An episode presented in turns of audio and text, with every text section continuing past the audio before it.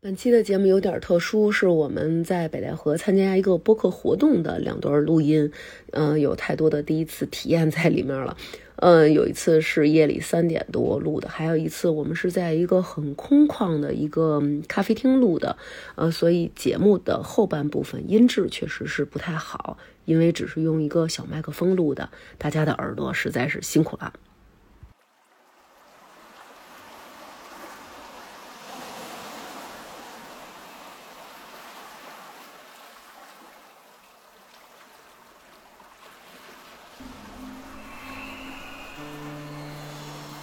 现在是二零二三年四月二十二号，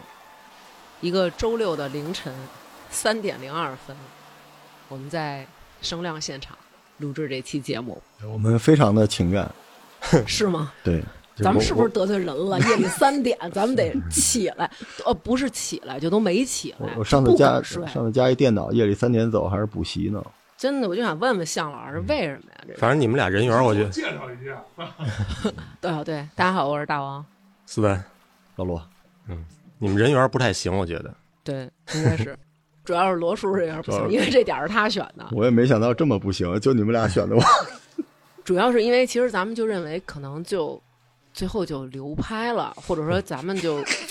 可能也就不会这么兢兢业业的起来录，对不对嗯咱们吐槽半小时，然后结束。对， 而且好吧其实这话题夜里边录吧，本来觉得特别有感觉，没想啊到是这么一个灯火辉煌的地方。对，而且居然还有人听，对，就是大家，这是我们录过的，就是可能比较那什么的一期节嗯目，就边上还有好多旁观的，还三有段人录，现大概在，两万人在旁边监听，还有人给我们照相，还有人给你送果脯，来吧，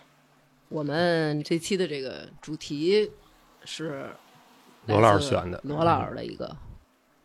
就本来想选一子夜场，但是嗯，科学点说，现在不是子夜了。咱们又要聊科学的话题了，是吧？对，咱们上次就是很科学，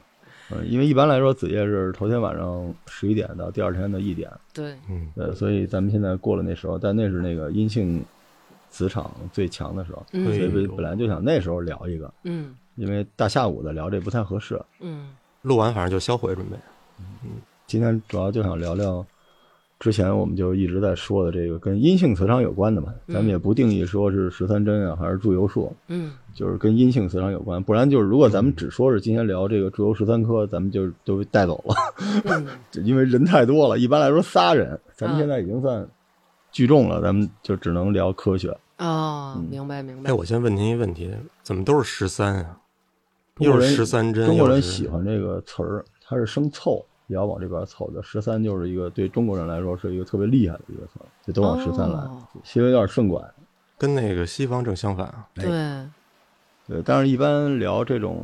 白天不让聊的呢，嗯中国有点小问题，就是它这个大家一说灵异，这嗯都觉得我靠，这要来了，要来要聊这个了。嗯，但是往那边一跨就是神话，孙悟空就出现了。嗯，对，所以一下子就变得特别欢乐。嗯所以我之前跟大王录过《鬼门十三针》了哈，嗯因为里面带一“鬼”字儿，嗯所以就很多人都觉得这东西可能就特别的传统文化。对，但实际上对对对，这《鬼门十三针》真的是一个国家认的一个招儿，嗯就是现在就是在河北省，尤其在保定啊、邯郸啊，是真的有专门做这行的。所以我们这算是一科学政委节 目，就还是从业者是吗？对，从真的就有招牌上面写着“鬼门十三”，啊这叫“鬼门十三针大”。众点评能搜到吗？呃，大众点评那个“鬼”字儿变成了“贵”。哦，对，就哦柜门儿似的，听着特嗯别像一家具，就 但实际上它是一特别曾经特别红木厉害家的一具个东西。，嗯，就是现在我好像也就是，比如说这个祝由，其实也有那种就是按摩的医馆，然后它就叫什么，比如说叫祝由馆或者什么的，然后你问他，他可能会说啊，我们这就是起这么一名字，但其实他是用这种术来去给大家治病的。就已经身非遗了。但是严格来说，这个技能是，呃，国家现在是有所保留。但是呢，嗯在八五年，曾经中医里边分出了一个科，嗯叫中医精神科。嗯这个呢，现在不在中医的体系里边，它就是做中医的心理疗法。我是做医疗的嘛，嗯就这个现在在南方特别火。对，其实这个就是祝由，祝由这个祝字儿嗯，就是念叨的意思，念咒，祈祷，等于念是叨祈祷，它还嗯真不是念咒，它是先祈祷。嗯由呢就是缘由，祈祷缘由，通嗯过祈祷把这故事讲明白了，获得上天或者你想告慰的那些人，然后呢跟他们澄清了所有的关系之后，他会给你解决问题。所以嗯，某种角度来说，播客就是一助友， 通过聊天儿让您是大家您是我开心不是点儿 啊 对对对，我们不是，就是祈祷呢，很多时候你自己也要去做，就是你和上面也是通的嘛，对吧？嗯但是祝由术里边，它是专门有一媒介叫祝由师，嗯其实祝由师就是标准的灵媒。嗯对，最早这东西是汉朝就已经有了，嗯然后后来呢，到了魏晋的时期呢，这个就，呃，在汉朝后边有一段乱七八糟发展的不太好，后来就是黄巾军给学会了，嗯哦，嗯把这和中医结合起来，就是带符水。实际上呢，它管用的是那符水，那嗯符水就是一符，嗯但那个管用的不是那符，是那水，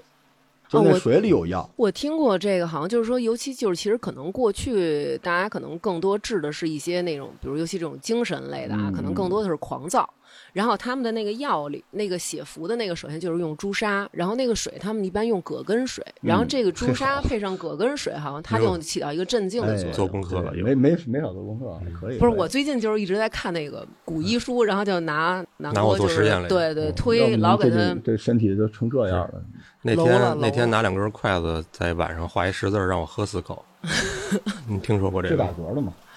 反正是身体治化鱼 刺啊什么的，这对些对都对可以，都对可以，对嗯都对可以，就转着圈儿喝。那念咒了吗？那不会，没有。好我像就这是个说喝，啊不是大你口不喝念咒，生让转他喝水啊？对对对，就是其实这是大家的一个迷思。现在网上有好多那种，比如说教人家解手印啊，嗯就是什么这比划什么的，对吧？然后那最个都是这个是吧？对，都是比心，反正就是掰，各种掰。然后还有这种，比如说教大家那个写那个，比如说祝由的这些字，嗯然后就说你要拿这个剑指，哎，然后在水你知上道什么是写，剑指吗？就是这个右手，嗯差不多，差不多然后就是就这样。这个这个平时千万就是呃，这个咱们还是说传统文化哈。啊嗯，首先，这个我们这几万听众，你们不要相信我们说的东西，对对对，我们这就就是是胡说八道我，们这是因为相爷逼的嘛，对吧？对而且我们现在都三点了，对谁能神志清晰呢？ 完全不清晰了。这个玩意儿就不要弄，嗯，这就相当于什么呢？比如你在美国哈，指令的万那恶的美国的一个街区，周围都是那种大老黑嗯在那儿磨刀霍霍，嗯，你从他们中间过，你应该怎么我办觉呢？得你应该改成说大老白，就是是吗比较符合现在、暗这夜个。精灵说，嗯啊走的时候，你低着头过去是没事儿的，嗯，你不，嗯你拿一菜刀，嗯你从那中间走，嗯你就是作死。所以就是我曾经有一朋友说，我经常在夜里走路，所嗯以我弄了一金刚伏魔杵，那就相当于你拿了一菜刀，啊你会让周围的人不舒服的那种。你会挑衅嗯剑指这个玩意儿，就是闹着玩儿嗯哈。但是这个玩意儿是很凶残的，这就是刀了。对，你自己如果不是道教的朋友，你不喜欢这玩意儿，嗯你平时没事儿别老这个，这个是很麻烦的。那要是真遇上事儿了，管用吗？这招儿还是找警察。嗯找警察，不是。就用这个手打幺幺零，这我是说，比如说我们俩一会儿回去的路上，嗯心里有点虚嗯，啊，走一些地儿没灯，我就这个姿势不行，不好使。因为我看的那个，我我看的那个书里边好像就是说，其实你每一个人，你还得根据自己的这个。属相或者你业的力什么这些东西，然后你的这个另外一个手就是你右手是剑指，然后左手你还得有一些动作，然后另外这个剑指你指要是要指不同的方向的，比如说你要面冲着北或者面冲着西，在不同的时间段你冲不同的方向它，是不然后是指天的时候你也要写。他是不是胡说八道的？呃我我觉得你们不一定有事儿，但看见你们的人可能吓坏了。我觉得咱们就别见指了，嗯因为这个东西如果不知道，你突然来这么一下，就跟老有人天天那儿念《金刚经》咱不能说啊，但是如果大家稍微了解一下，那东西不是你能念的，你别老念那东西了，你自己身上那个业力就不够，对吧？没有传承你，就对人家来说，那是人家的职业；对你来说，就是一有声书。你天天念那玩意儿什么用？啊 嗯，是，但是既然都聊到这个，咱们就科学的聊聊鬼神的世界观哈。行，嗯嗯其实我之前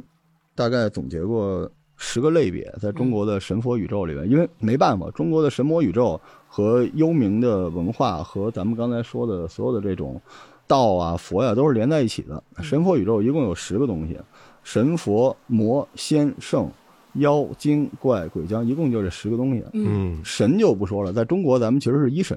嗯对，直接到了道教才是出现了三个神，但之前都是单神。嗯佛就不说了啊，也是一个单神，佛不是应该是无神吗？相当于对，就是神和佛这两个都是咱们就说一神论里面最顶级的。嗯嗯魔在中国的这个传统文化里边没有大魔小魔，就咱们看修仙什么没有，就一个。嗯嗯魔也是一个。这所以这三个呢，神佛魔呢，基本就是三条线的顶端。嗯，仙和圣是不一样的，仙是这个人可以修道的那个修道程度，就咱们看所谓的所有的这种修仙，都是在修这个。但是仙有一个问题，它不一定是好的还是坏的。嗯所以你看现在这个修仙小说也都是先为了自己牺牲了老百姓的性命什么的，嗯这是仙。然后仙人往下那个神佛魔仙圣是什么东西呢？嗯叫肉身成圣，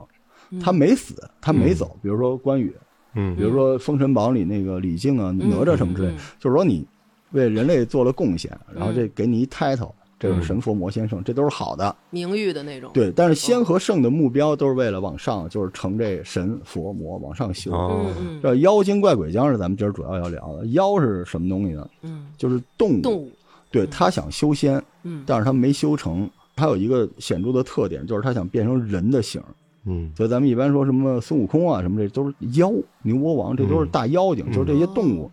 往人的方向走。其实妖也不分好坏，嗯，对，就人妖啊什么的都不分好坏是。嗯起反应哈，这个妖什么起反应？精是什么东西？精就是不是主动学习的，是被动，突然被天啪照到了，说平台要推你了，孙子，就你流量来了，这就是精。所以一般就是什么蝎子精啊，或者什么石头嗯精，就是成精了。李妹妹成精不是他修的，是有机缘随机哦的，啊随机，但是他有些是被动的，这是精。怪你看是咱们就是连这个经都，咱们就是播客是要不然妖吧，咱们应该该是精，咱们是属于神经。咱们这精，。我刚看楼下那小哥，就是肯定数着呢，一个神经病，俩神经病，三个神经病我拿哪个兰花指指你啊，或者这剑指指你。呃，怪嗯就是很卑劣，怪就是他也没想修，嗯他只是不成人形。嗯所以你看，咱们一般说一个出去看《西游记》的时候，嗯说妖怪，说的都是怪。你看长得跟王八蛋似的那种玩意儿，嗯就是嗯哎大王，那就是怪。所以妖精怪这三个东西是咱们一般说的所有对咱们不好的这个体系，但是现在神话之后就没有了。然后最后两个是鬼将，嗯妖精怪鬼将，鬼是什么呀？咱们之前聊过，有魂无魄，叫三魂七魄，只有魂儿了，嗯魄已经没了，嗯这就是鬼。僵是什么呢？就是有魄，魂儿没了，就是僵尸。哦，僵尸是中国传统文化里面特神奇，为什么呢？它是轮回夺舍用的，所以其实咱们现在聊的所有的跟这个十三针、祝由所有都有关的，就是神佛魔仙圣妖精怪鬼将里边的这个鬼，嗯它就是有魂儿没有魄了，就是这个体系。 然后是咱主们要是为了治他的。这个对，就是因作用为这些东西，它有的时候人呐、咱们过去得的所有心理疾病，您应该没少看哈，说这个嗯祝由主要是对心理疾病，嗯心理疾病就是癔症，在过去呢，从中医的角度上来说，这种都是吓的，嗯一吓就是说是被鬼吓着，嗯嗯而且鬼呢本身又只有魂的形态，他就觉得他可能是附体啊、上身啊，嗯，但其实那东西就是压力，嗯嗯就是在过去你遇到所有的不快乐的事情，你都觉得那就是鬼魂，不然你也无法解释这些事情。也不说是过去了。刘娟现在有时候被吓一下还发烧呢。哎别想，然后啊， 她每次说要是去医院了，这路上可能就好了，也是被吓的。一路上拿剑指，而且你看，就是我就看了一些他们祝由的这个写的那些符咒啊什么的，然后你就会发现，其实他们里面都有一个类似于的那个“鬼”字儿，但是它可能有的是没有上面那个撇儿，有的是没有鬼的那个竖弯钩里边的那嗯个类似于小三角的那个东西。然后我也问人家，人家说就是你在学习，就比如说，如果有人真的就是非得觉得自个儿行，我就是想自个儿学写，然后拿着人家那个照着写，在自己家人身上写，不能说写一鬼，一定要说写一个鬼字。他们还是很忌讳这个，没事儿老提鬼啊鬼啊的，所以一定要广东写一人个不爱鬼字。。嗯他，们管那个叫老友吧，这符呢有两种写法，嗯一种是土字形的，嗯一种是火字形的。土和火是比较多，水用的少。它它基本就是，你可以不觉得它是字，它就是一拼图。嗯然后你手里呢，这符挺好玩的，比如嗯这符叫波克三连符，嗯这是一个。然后这个是波克变现符，嗯，就是这几个符弄到一起呢，如果你要是多了，比如说相爷太有钱了，流量太多了，嗯，咱就来一个火字符，把这几个弄在一起，中间拿那个笔一勾，然后这几个就消了。哦三消类的游戏那种的，啊就就就是那种东西明白明白但它连连里看面那个嗯点儿，就是那个符那个点儿是什么呢？嗯比如说我发给上面那人看的，你注意从这儿开始，嗯哦，对是一个顿号的那对种，感从这觉。儿开始，从这儿哦就相当于也有点像一冒号，就是你要注意了，后边这个是你需要关注的。领到猫但号是这里边，有些图往上扬的，就是发给你的，跟发牌一样；嗯往下的就是给我的，嗯横着画这一道的，就是让它正常的延续。所以哦它实际上它就是一个画儿，嗯它当然也有人画的就不太好看，嗯，我看他还老有一个，就是从上到下跟一个门包着似的，你知道我说那个吗？这么型儿的那个，哎对对对对对，一个就是一帘子似的，对往对下嗯往下，嗯那个嗯那个一般来说，那就是我向你呈现。对，因为一般来说，祝由术是符咒计划嗯四个符就是我给你写一个这个符，嗯一般来说这个呢就是放水喝了，但实际上其实这个符水它是有科学道理的，比如说特别有名的那个呃鱼刺符，就啊是嗓子卡鱼刺九龙化骨水，哎，对，九龙化骨水，草灰本身就是碱性的，它本来就化鱼刺。过去真有这讲究，家里不是有老人只信这个吗？嗯就拿那中药给他熬碗药，嗯，然后 写一符，什么长命百岁，烧了，其实这中药一碗喝下去了。咱们提到这个祝由的时候，可能大家会觉得说这什么玩意儿，你们又从哪儿看了几个破玩意儿，然后就上来给我们讲。但其实我们生活当中有不少这种祝由术的一些小小的一个闪现，只不过咱们不知道这是主流术。对，可能成对篇大论的巨著，然后在这个漫漫这历史长河中都已经流失了啊。但是我们肯定能从一些细细碎碎的点中发现这个东西它是有遗留下来的。比如嗯说，你看咱们就会以前有那个电线杆子，嗯，然后上面有人贴那个什么什一么针就天好天黄黄哦什么对一针就 好，你说什么呢？对不起，对不起，对不嗯起。天黄黄，什么地黄黄，什么我家有个夜哭郎，路过君子念三遍，什么一觉睡到大天亮。哦你是其背实了 多久？你知道为什么？因为我是小的时候，然后在那儿等那会儿学那个认字了以后，就是你有一种就跟小孩学自行车了以后，你老想外边骑车似的，你知道吗？就老想念字，然后我就在那儿念。后来家里大人就说你小孩不要念，就好像其实你念这些还是对人会不好吧？那是就是说是孩子老哭是吧？对你就念这个。对对对，就是说家里孩子老哭，然后其实就是让更多的人帮你念，然后其实这就是好像是一个那种加持的这么一个作用。还有你看，咱们比如说小时候，我记得我奶奶，比如他们喝那中药，嗯，喝完中药以后呢，住平房都得把那个药渣子就是泼到当街去。然后让大家从那儿过来过去的，就是踩呀、压呀什么的。他就是要你把这个带走，把这个病带走，就是带给这别人就带 太给孙带子给了住下家的街坊去。他们跟真正的医学已经混在一起，你中有我，我中有你了。比如你刚才说这个嗯泼这个马路上这个药，嗯，在过去啊，《本草纲目》上有有这些东西，它其实是另外一个作用。嗯因为您知道那时候那医生啊，他都不是做管的医生，就咱们这儿好多小伙伴都知道什么叫郎中是吧？嗯这个还有开药的先生，这都不是一个体系。过去是 医药分离，对对嗯对，他为了怕医生坑你，这医生呢来这儿就给你写一方子，医生就走了嗯。是抓药的，给你就许许仙和白娘子这组合，咱之前说完，嗯嗯许仙金是像的，嗯对开药，对白娘子是这个前面忽悠，许仙在后边给你开药，是这别样。瞎说白娘子忽悠。哎得嘞，这现在白娘子都不能说了，黑娘子是吧？啊 对不起，对不起，对不起，黑娘子啊，黑娘子。但是呢，过去为什么要把药泼在这街上呢？嗯泼完药，药渣子一看，这医生走过来一看，说：“哦，这个病人我看过。”他通过这药渣子说：“这人我看过。”而且有时候医生就冲进来了：“孙子，你这不是我给你开的，就不是这药。”所以过去呢，家里一旦有病人，啪往外一泼，还有一好处，相当于发了一求助帖子。嗯有那种大名医路过比较事儿的，一看，哎，你这不对呀、你这是得了什么怪病吗？嗯，都有。所以过去呢，习惯了之后就用这种方式，也算是祈祷一下健康。 他们当时给我的说法就是说，这样这个病就好得快，然后你就可以，比如说把这个病给带走了，然后有人就从这儿过什么的。所以我一直认为这是一个小小的一个助游的方式呢。嗯，祝由其实像您说的，咱们日常生活中特别多，但是有一点，包括咱们之前聊那鬼门十三针，嗯祝由术和鬼门十三针其实只是中医对于古人就习惯的这种方式的一个解读，就是从中医的角度，这叫祝由术。嗯嗯祝由术到目前为止啊，只是在医学的角度上管这叫祝由。嗯但如果你从整个的中国这个传统文化来说，嗯这个东西有一个更狠的名字叫厌胜法。啊这个，验嗯验圣法是这个吗？，对，厌就是讨厌讨的厌厌，的厌胜是胜利的胜，厌胜。嗯但这个厌字儿其实不念厌，嗯，它真正的字念压，压压力的哦压。所以厌胜法在古代还叫厌阵法，这就是后来镇压这个词儿是这么来的。哦，镇压就是原来的眼阵，哦，所以后来这个你看《水浒》里边什么那个那里边那陆云龙功夫证什么眼阵之法什么的，嗯就是这东西。只不过呢，就是道家或者说其他的学派就管这个叫眼阵，嗯或者叫验圣，说白了就是咒语、符咒攻击。所谓阵是什么东西？就是嗯磁场，就说白了，我摆几个东西吓唬吓唬你。呃嗯，比如说啊，在过去，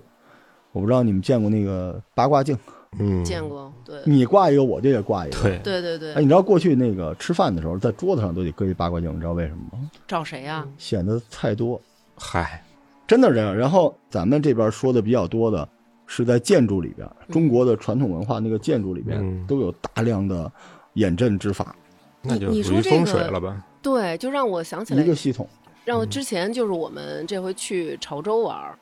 然后有一天晚上我们就是要去看那个他们那儿有那个迎老爷的那个活动，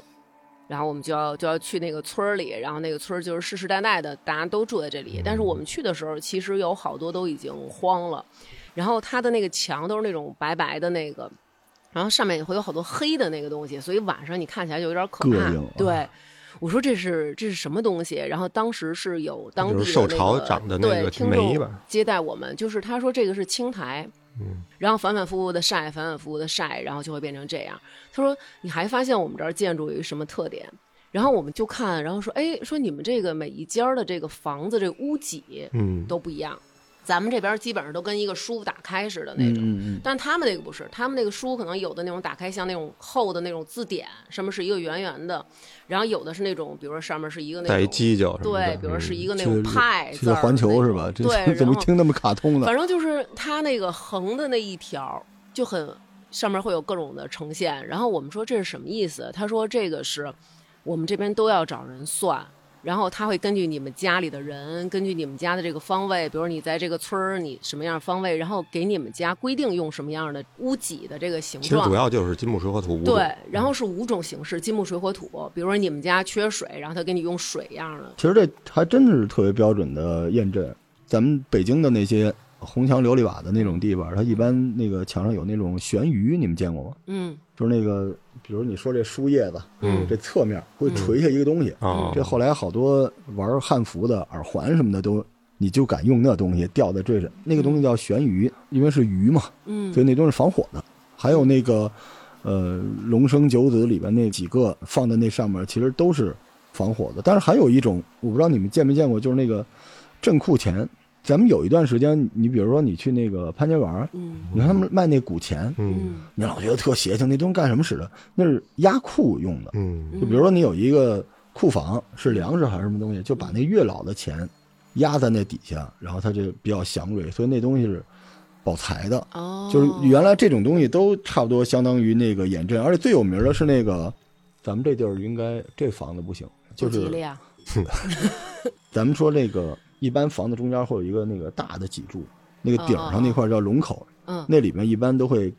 镶一宝盒，这叫合龙口。这里边比如是吧，搁一罗德的麦啊呀、嗯或者搁一什么镶在那里面，保证你将来三联呀、有风水什么的。镶一在辈那子里干播客，啊，后来这个呢被南方人学会了，也有往里面放小孩儿的。啊，哎，是这味儿了吧？求什么呀？这是呃，求财，有那种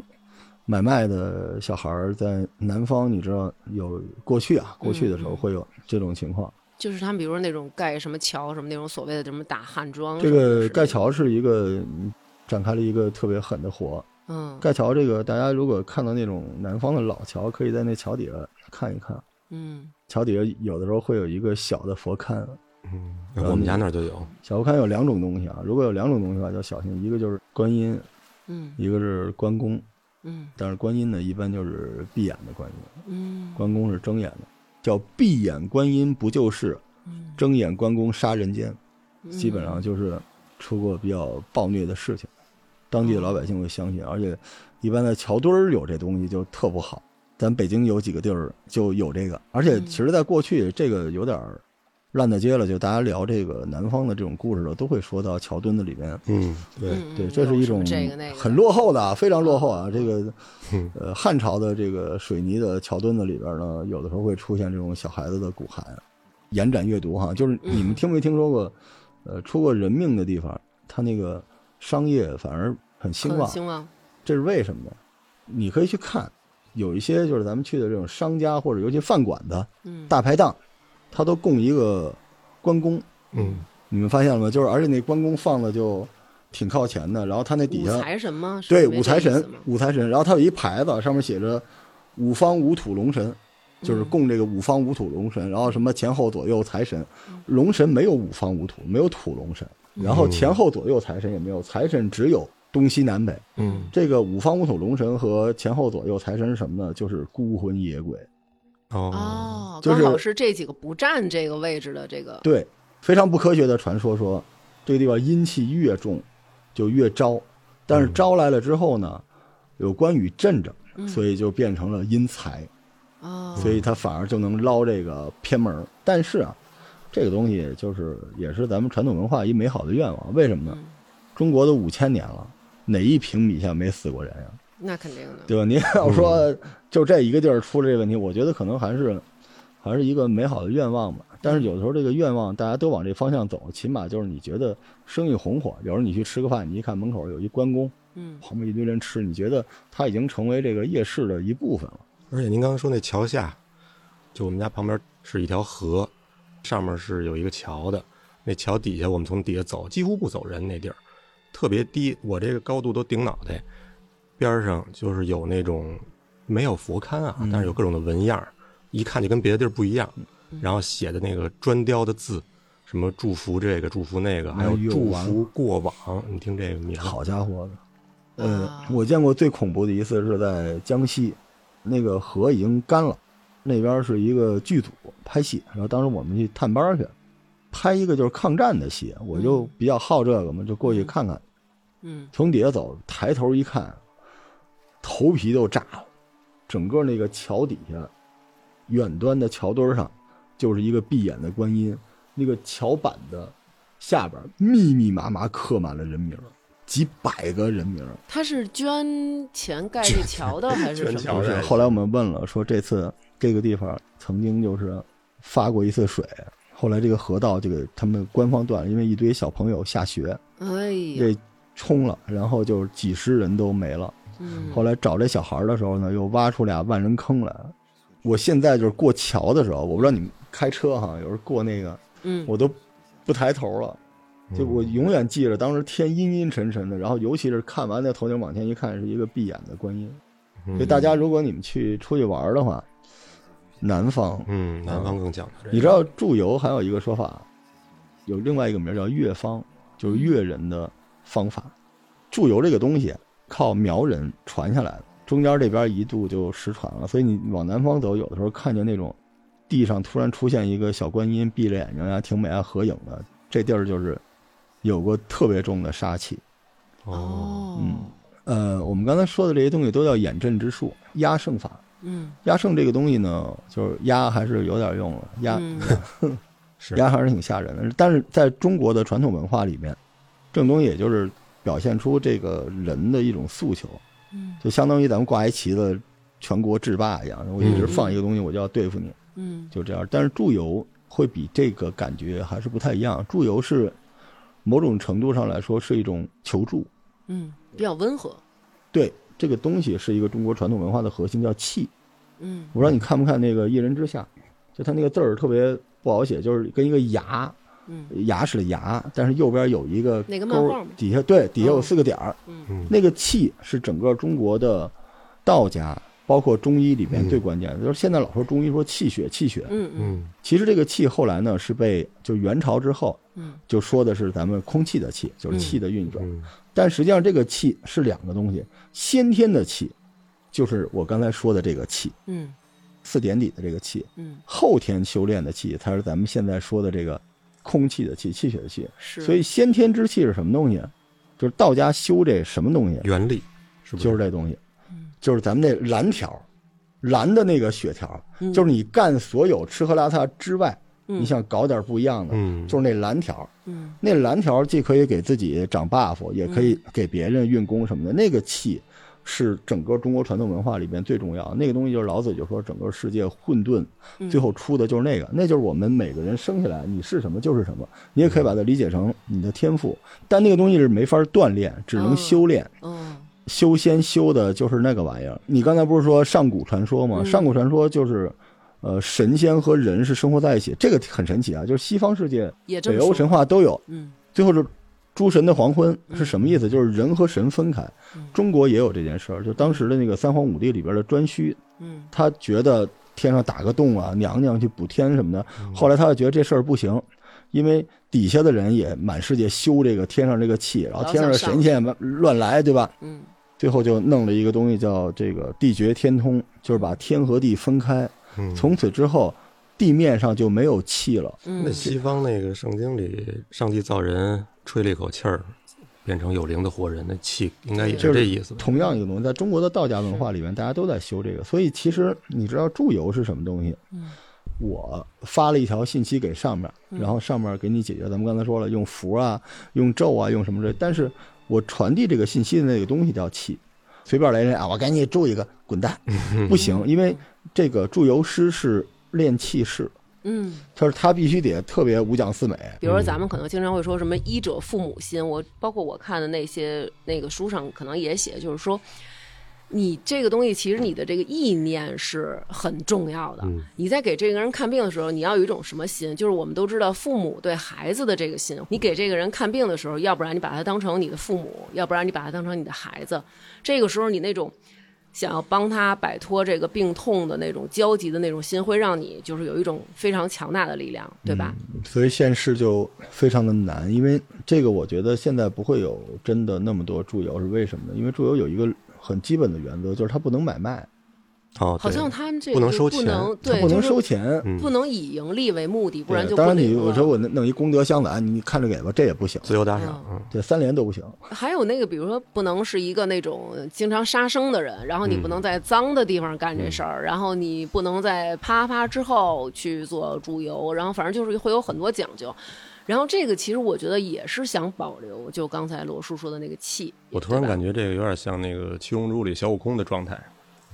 你才能学会这东西。嗯对，然后你才能水发晶佛哈密哈密哈才能。而且你说这个嗯气，让我想起来，就之前有一次我去看中医，扎着这个针灸，他就在我那个肚子上扎，他就趴在我肚子那儿看，就也挺不好意思的，你知道，一大老爷们儿趴你肚子那儿看。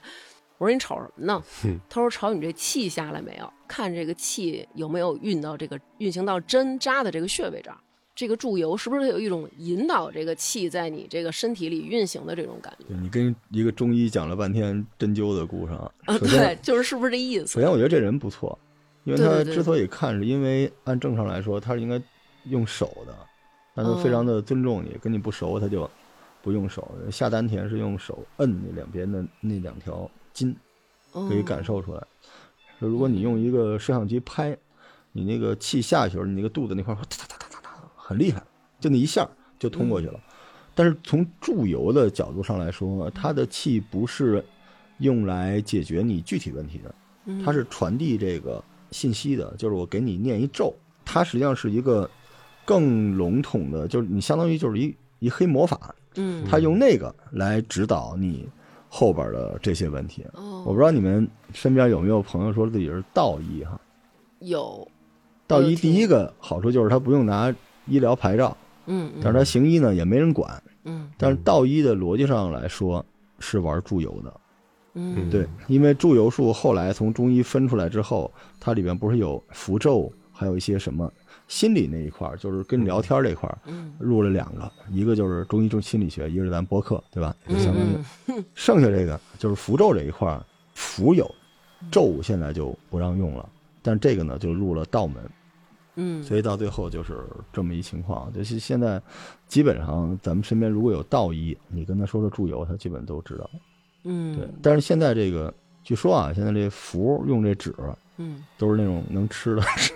然后对他们嗯现可在实好哦用的，嗯像对都是提前写好了，然啊就后跟给你盖送一个对联儿一样章那招种财进宝对对对，而且对不光是道，很多这种，比如说出马呀或者什么，也他们也烧符，呃，嗯他们其实就是道家的这个系统，但这个继续延展阅读。咱们今天这期节目就是大家嗯当一提纲。中国这些东西你都知道，回头可以找我们挨个点。嗯最早在汉朝的时候，其实巫和医是在一起的，嗯你知道那个知道那个个医字字儿哈，嗯在汉朝就是秦汉时期吧，是合在一起的。嗯但后来它分开了，因为扁鹊说一就是一，巫就是巫。嗯但是到了最后呢，这个东西咱们刚才说了，唐宋都特别兴盛，元朝出现的第十三科叫祝由十三科，嗯元朝就是国家标准，但到了清朝被取缔了，嗯取消了，呃，为什么呢？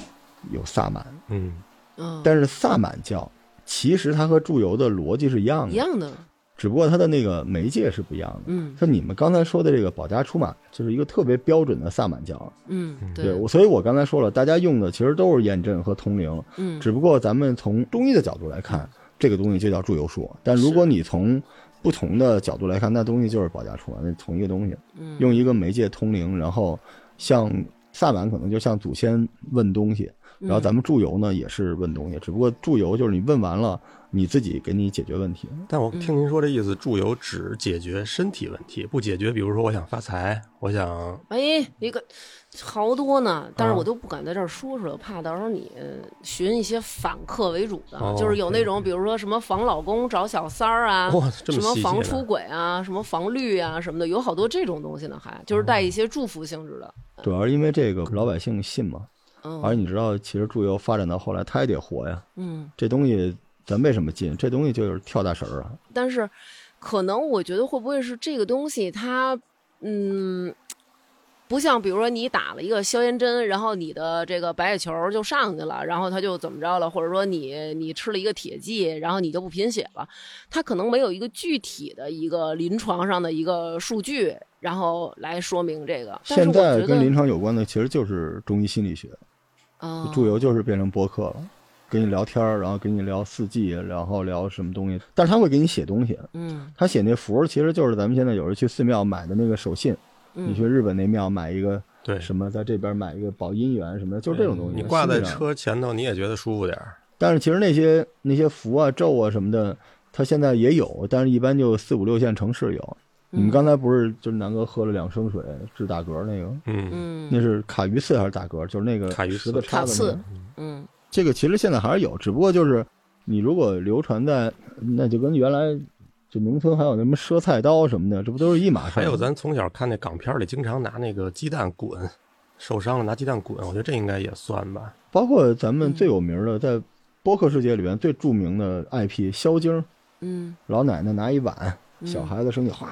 那米就没了。嗯就这些东西都在祝由术里面，但祝由它是这样的啊，咱就这么说，它不是一法术，嗯它其实就是因为如果那个时候老百姓没文化，它其实有一些科学道理，比如烧草灰，嗯这就是科学的，只不过就是那时候你说这是科学，他不信；你说这是神仙的，嗯，他信。嗯，或者所以你说你这个地儿它是有一个什么精怪在这儿闹事对儿，我给，它他就贴一东西镇老住妖精它抓你来了哦，他就信。明白我觉但得是人他面对一个特别有威望能吓住你的时候，他就会有反应，他就会嗯真的能起变化。就是因为你很信任这个人，就像催眠一样，为什么你能被催眠？催眠的人和被催眠的人之间一定要有嗯有一个默信契任。他上次说他看那个中医，我觉得这个心也是一种心理能量啊，就是嗯他那会儿，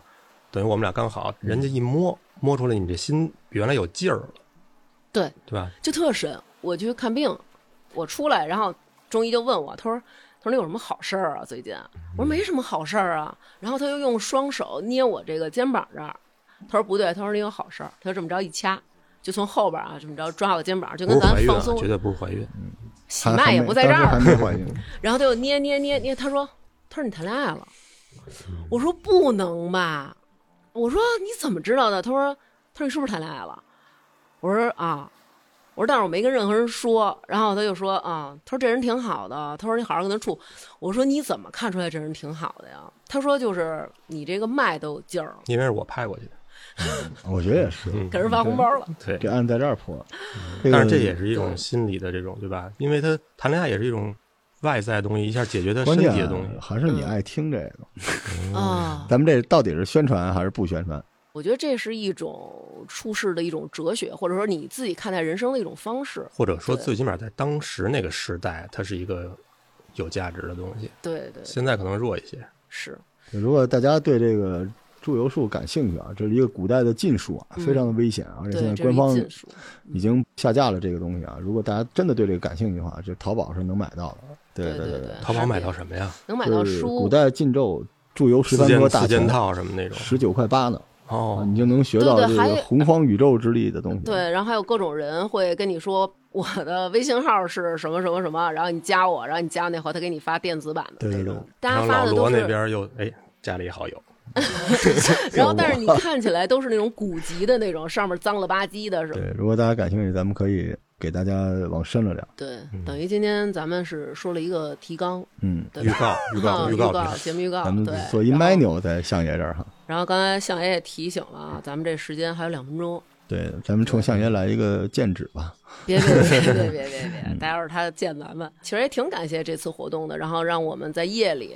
能跟罗叔聊上这么一期。嗯，是，我们聊的这些东西吧，其实还有很多可以说的，包括，呃，这个为什么要又有咒，然后又有嗯你要祝祷的这个词，一个是通过声音的形式，一个是把这个咒语通过文字的形式来展现，其实他们肯定是有不同的作用的，对吧？他那包括说那十三颗还一颗没说呢，其实嗯真是啊没细，说，嗯，真是对，咱们回头有机会慢慢聊吧。行吧，好嗯吧，你这坑已经挖了一年多了，我们听众都等着呢啊。我行，好嘞，嗯，本期节目就是这样，谢谢象征老师。谢谢向征老师。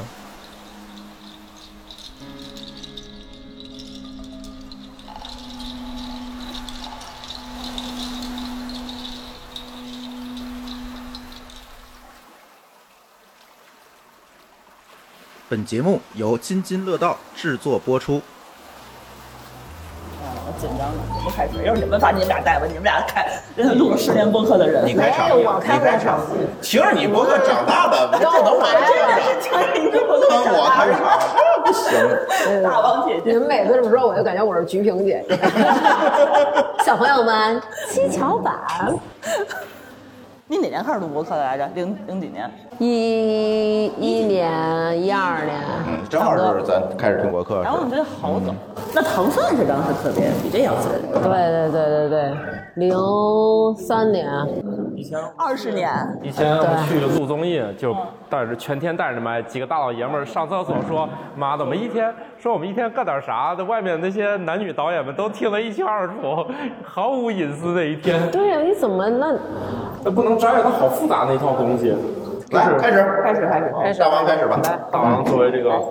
再给我来一哎你遍。们两个这是复古的这个播客主播来到了现场，哎，博对客都是听着你们的博客长大的啊。那老古董老古董啊，没想到能跟大王哥哥一块儿录节目，这真是老约不上您。对我特别喜欢听他们以前那百些忙之中我只答为应。什么非得听以前的，现在的不听了？确实是没听过。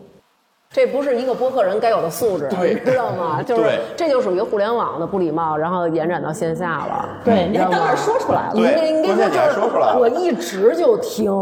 就是现在也听，然后哪怕你说不出来哪期，我告诉你，我来火车上现听了他最近的一期，我忘了。这也说出来了，但是但是最近这期确实挺逗的，确实挺逗。我自己因为我自己特别反感听我自己声儿，然后后来那天我就看我去染头发，然后我就看好多听众都跟我哦，这是染的，我以为是白的。这都还在我今天全部错误示范给到大家了啊！不要不要一百九十九，怎么能够坚持这么长时间录播客？你都跟什么人录啊？就是能得罪多少人得罪多少人，所以我们这个节目一路下滑到没有人听了。哦，那不是没有原因的，对，听众们的眼睛是雪亮的。原因都知道，就是改不了。然后我我就去那个染头发，染完头发路上，后来我就看好多听众给我留言，就说那个说太逗了什么的，说哇塞我都乐疯了，说我就是在办公室摸鱼已经摸不了了，就是因为我闭不上我的嘴，就是一直一直就是你看以前比如说就那种就是要是想乐拿手稍微挡一下嘴就乐了，然后这回 就假假咳对正面对着老板就是那种给给给那种的。 啥？哎这拟声词，确实是我那个来的火车上，朱峰在我旁边戴一耳机，他也不理我，你知道吗？在那儿听你的播客，然后在那儿跟乐得跟傻逼似的，然后在那儿冲我乐。我说大哥，不是你干嘛？啊你这比那短视频外放还讨厌。对呀、啊，不是你不知道你的乐点到底是什么，就是你哪怕跟我分享一下，然后最后跟我说是啊、你洗发水儿，我告诉你，藏洗发水这事儿吧，他跟他一个毛病。为啥藏洗发水？哎，问得好，我也不知道。把他们贵的洗发水要藏起来，为啥好问题， 不知道。是这样，因为我们觉得就是说我们女生可要用好一点儿的。你洗发水能能好哪儿去？啊呃，挺贵的，当然了，一瓶四百多吧。四百多，啥概念？啊啊你看，所以你配用吗？你都男生头发短，用贵一点无所谓，他们头发长还是贵的。那不更废你吗们？得用便宜的呀。不，你得这么想啊，我们这个头发这么多这么长，我们要用好的，别人就觉得，哎呦，说大王你头发真好，你精致女孩儿。贵的就效果就真好吗？不许再 换了，这不能一鱼两吃。啊，你那集带货的是吧？ 对。你不行回吧，你回北京吧，然后那机票回头我给你掏了。哦，原来是这样，那对行。，然后后来呢，我们女孩儿，如果你想我头发占的面积大，我要用好的东西，是不是它就更显好？ 所以你看，你们男的那么少的头发，而且反正早晚也得掉光，无所谓，用什么不如用啊，对吧？你们这头发也脱落呀？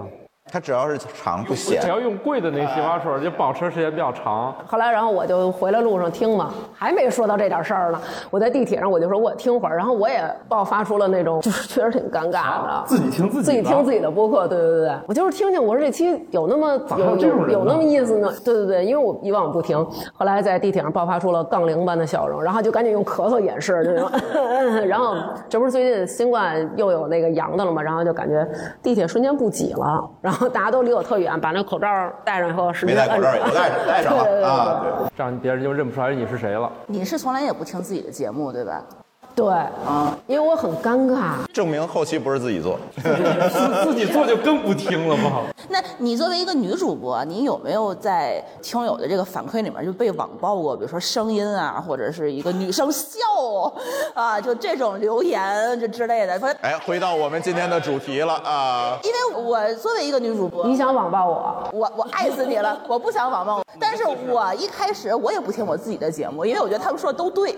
对对对，那 你那你还有什么好说的呢？但是后来我明白你那意思。呃就听太多了，我就怀疑他是不是说的真的是都对。呃，因为我觉得其实我们是从小的时候，我们不像呃可能我们父母这一代，他们没有学过系统的，就是怎么给予孩子一个这种正面的反馈，然后怎么鼓励你，然后所以你可能没有从上一代静应到这种比较好的这个，然后所以可能你就没会有有一习得这个规矩。对你你因为你没学会这个，但是跟他们学怎么吵架还是特别好。那你看这个跟听友吵架是另外一回事儿，这是这这这方面多跟父母学学，你在互联网上肯定吵架能赢。那不行，父母好多那种吵架是得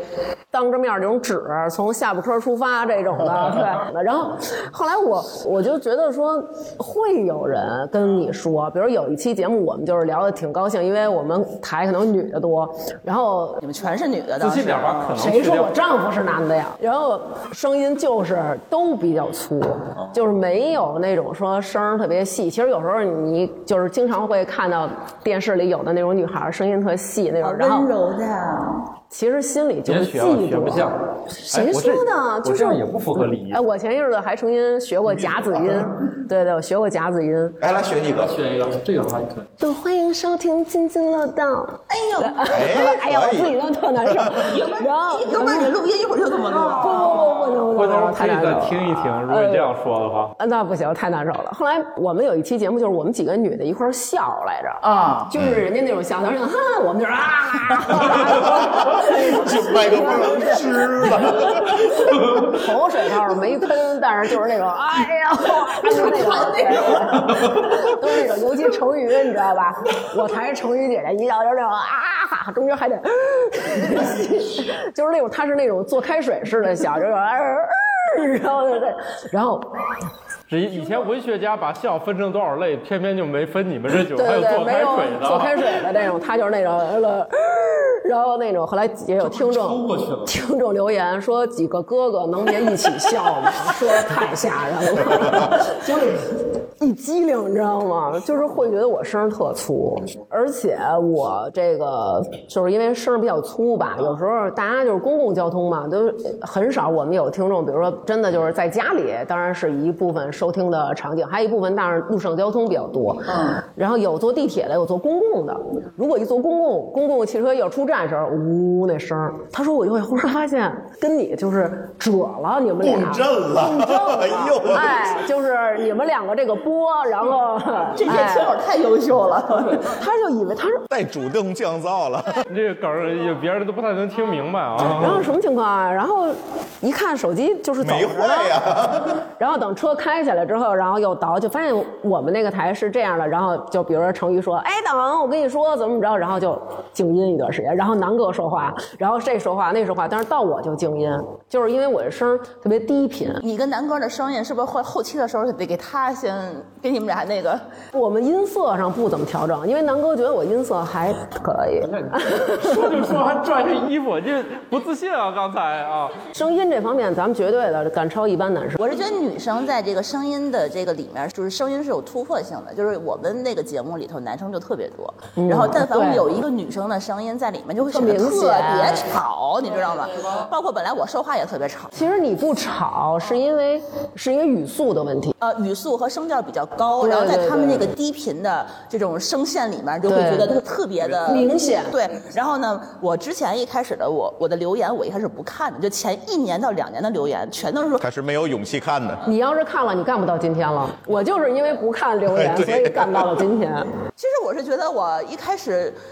都不太敢说话了，就是因为他就觉得女生的声音怎么就会这么的尖锐嗯啊。然后我有的时候那个笑声，就像你们那个杠铃般的笑声，我还专门比如说三秒的笑声，我剪成一秒。把杠铃减几斤，这个的话，我一开始其实我没意识到，其实并不是我自己的错，嗯其实就是大家听起来的时候会觉得，哎，好像有点儿特别呃的对对对代入对对感。但其实也不能怪大家，因为其实这个声音的这个偏好就跟口味儿的偏好，每个人他就是有每个人偏好。比如有的人就是那种。我经常能看见，比如有的人会在底下就是各种留言，比如说这某某这个某某台节目什么，比如说我我看一下叫什么啊，好嘛？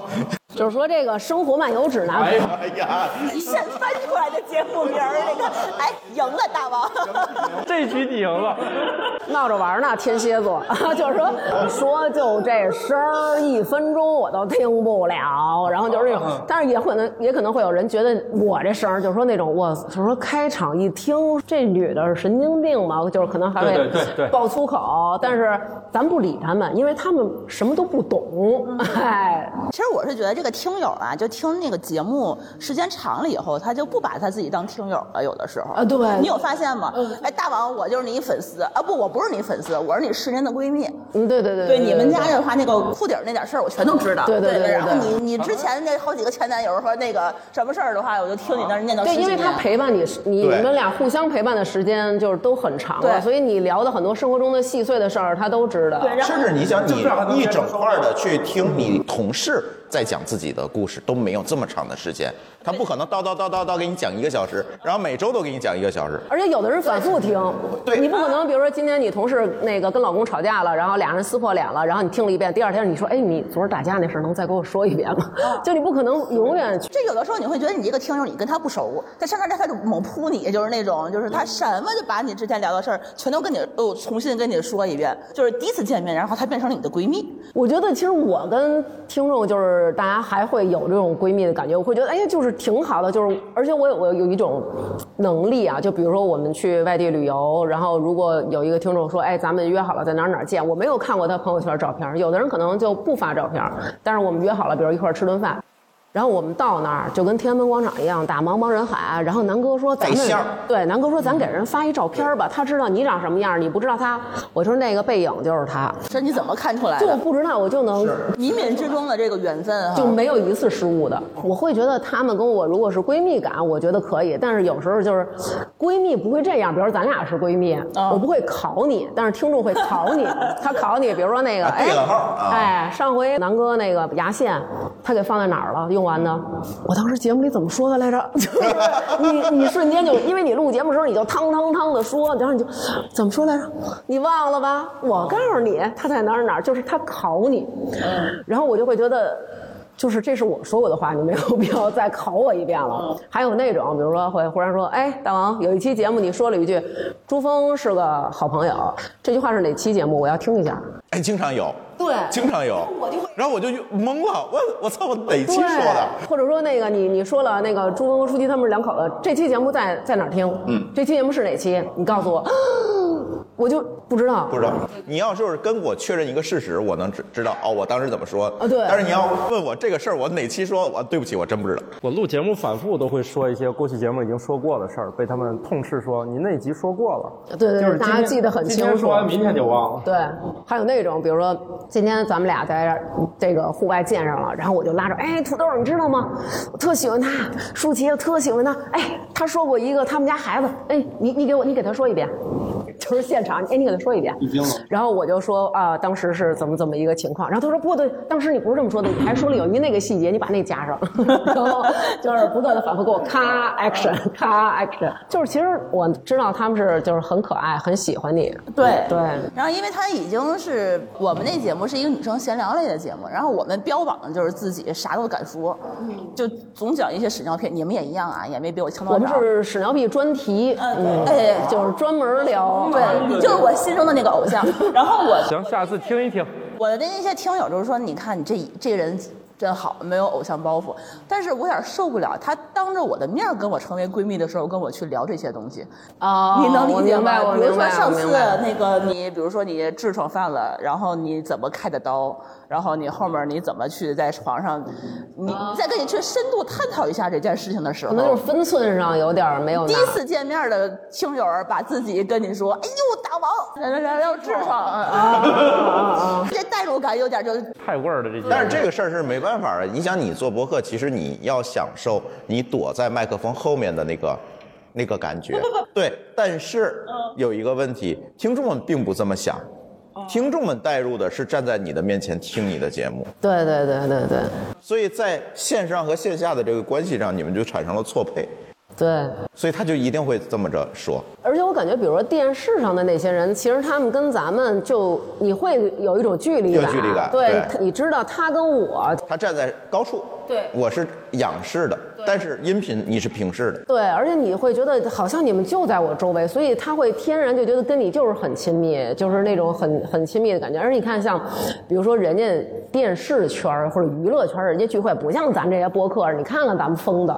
就是说啊，我特喜欢你，我老听你。人家那种就是我平常老看的电视节目，但是表面上不可能让你感觉我是巨星，咱们这 有都是哎都是那种疯了似的，对吧？所以其实声音就是会让你们很近，而且一起能聊天儿就感觉更近，他是在一起聊天的那个感觉。我友情提示一下，这期要聊什么来着？就是聊互联网的这些。礼节，刚才我们已经看到了一个在互联网礼节方面做的最不好的一个典型，就是半只土豆老师。对，来说说隶属一下你刚才犯的错误吧。啊啊，进正题嘛。这样吧，我给大家。 都快录完了，你知道 吗？这正题真有正题。我这次来阿那亚得到了一个知识，这是个微信谁扫谁是还有社交礼仪。啊，是吗？为什么？我刚从上一场学习到，我给你们分享一下。你看，你看，你们都是号称什么互联网礼仪大师了，是不是？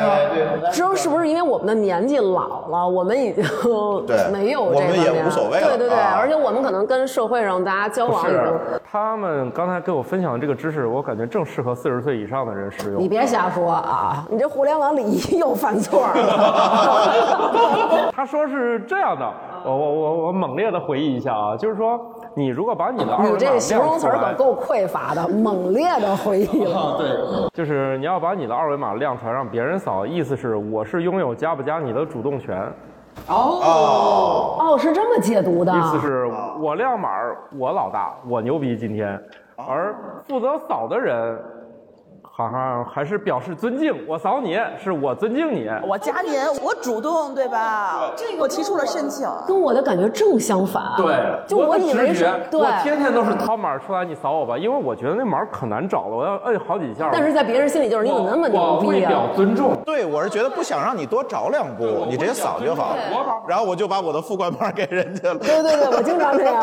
那 一会儿咱俩加一下微信。我也是朱峰老师理解的意思，就是对啊我要找那个二维码是很费劲，就是也不是很费劲，最起码要两步， 操作会比扫，因为扫一扫是直觉操作，你就直接点那个加号，你就扫了。大但家是我天天弄扫一扫，对吧？都很方便。但只有我，我是认为我们的步骤多表示尊重。对，咱们扫，咱在下面啊，咱就是那种您扫我吧，对吧？人家就是那种叭一扫，弄错了，你这个尊重有可能在某些地方这个理解还不一样。当然，我觉得这也是互联网礼仪中的一部分。这个电子礼仪出现了之后，通常大家要需要很长时间才能统一认识，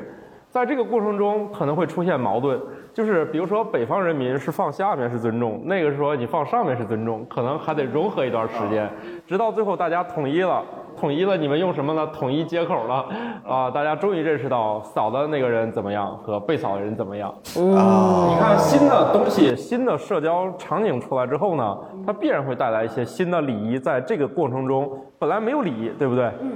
其实说我扫你，嗯走的第二人多了第二个问那东西在哪儿？俩人光交流半天，二维码在哪儿？扫一扫在哪儿？可能就已经十分钟过去了。哦所以我总觉得这个礼仪它其实是一个共识，就是大家对这个事儿，就是你扫我还是我扫你，它背后的含义都有一个共识之后，这个才能称之为礼仪，否则它叫习惯。所以我们要就是扫之前，大家先商量一下，咱们一说是四个人，啊，先做个礼仪培训是吧？对啊，跟以前那个出去吃牛排，先查查报纸上牛排应该怎么吃一样。一分熟，天津报纸还写牛排怎么吃呢？呃，三十年前可能写啊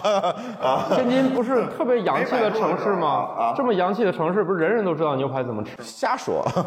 我们只知道煎饼果子怎么吃。我觉得礼仪的这个，像刚刚朱峰说的，我觉得其实很大程度上是局限于这一圈儿人是怎么去认为这件认事识儿这个事儿的对，对比如可能咱们父母那一代，他们会觉得你告诉我你叫什么，然后我去加你，我得手动的搜，这样代表我太重视你啊了。但是我爸就是那种， 比如说特傻，人家就是你应该告诉人家微信号，比如说你是手机号或者什么。我爸说箭毒梅香，我说爸别丢人了， 就是那种。哦，他说那个微信的礼仪设置吗？对对啊，对，或者说你就搜谁谁他姥 爷，然后， 对我说咱们就是说可不能这么搜，所以就是他们是这样的，他们觉得我要有一个手动添加，然后这种就是我得加人家，仪式感是吗？对对就不能用扫一扫啊，对，他们会觉得你说你扫他说一扫就觉得不太尊重人是吗？对，但是你看，比如说包括咱们也是，今天这么一聊，咱们可能就是那种没有礼仪的人，咱们就是那种您扫我吧，啊哎，您扫我是就这么掏出来，人家就是那种叭叭扫，可能人家那种感觉就是说这大王真没礼貌，要不然以后咱就这么说，您好，我就是怕您多费一道手续，我先。咱标在二维码下面以后，您这么着，您您扫完我，我我当着您，我立刻就对，里边还发一句：“你要觉得你扫我不合适，咱俩重来 一遍。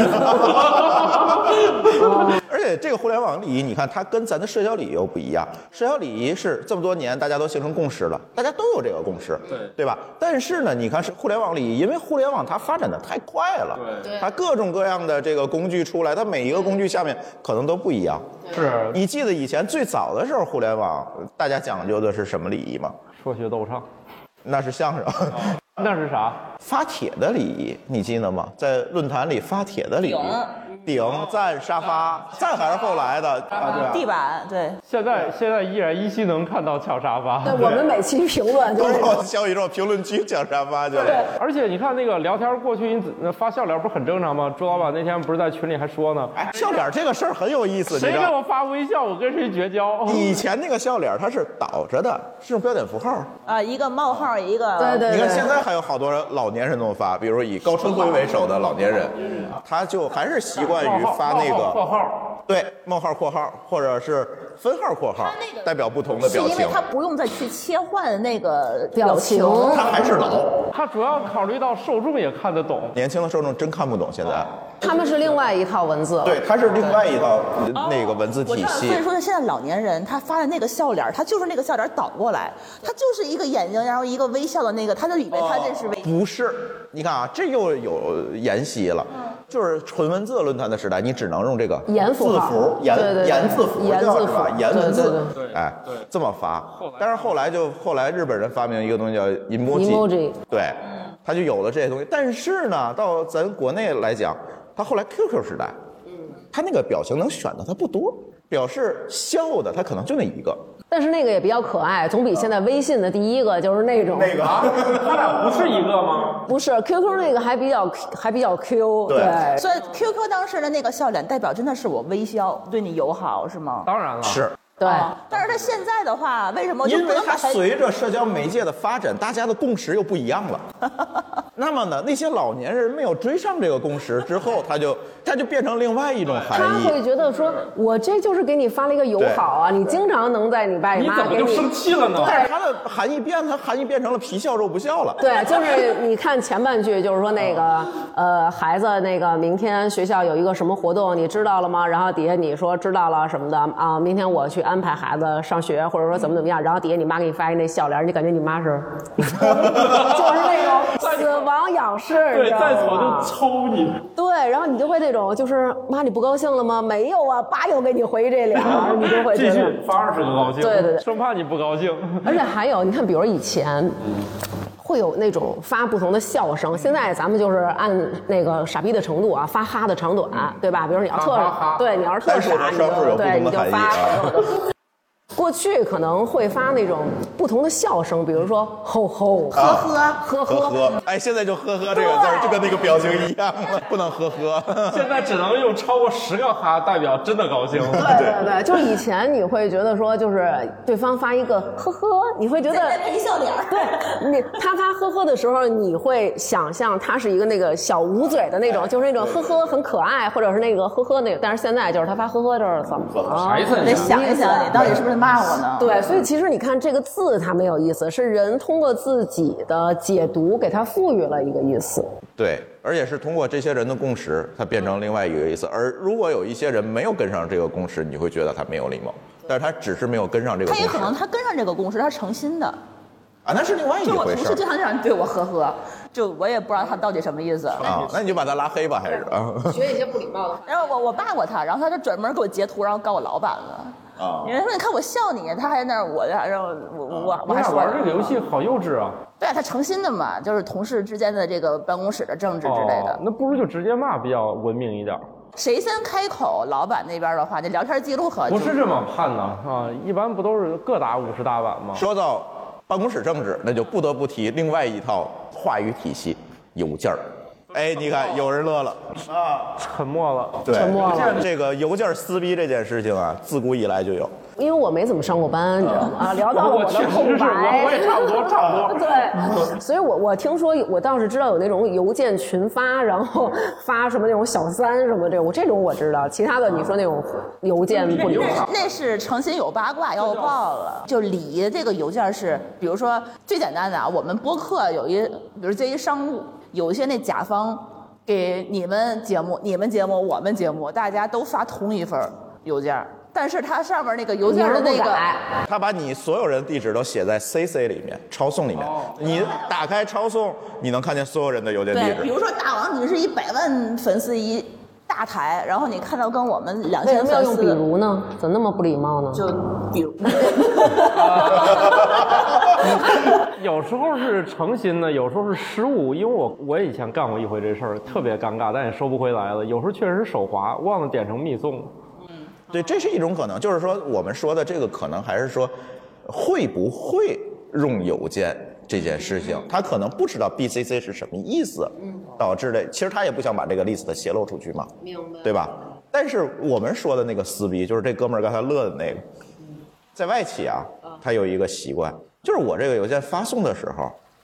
谁接接收方是谁，CC 谁，BCC 谁，它是有讲究的。撕逼的时候，我要想明撕，我要把你的老板写在 CC 里；我要想暗撕，对，有可能要把我的老板写在 BCC 里， BCC 是什么？密送，密送嘛。但是密送全程都能看到你俩打。对，嗯但是对你，不但是知他道不，知道，他看见了。他是一个躲在暗处的人。我对密送不太了解，因为我只单向发，我一直以为他收完之后，后面的讨论跟密送接受者无对关，。我也以为是这样的。其实不是，BCC 是一种权谋，是一种手段。我是要 CC 谁和 BCC 谁，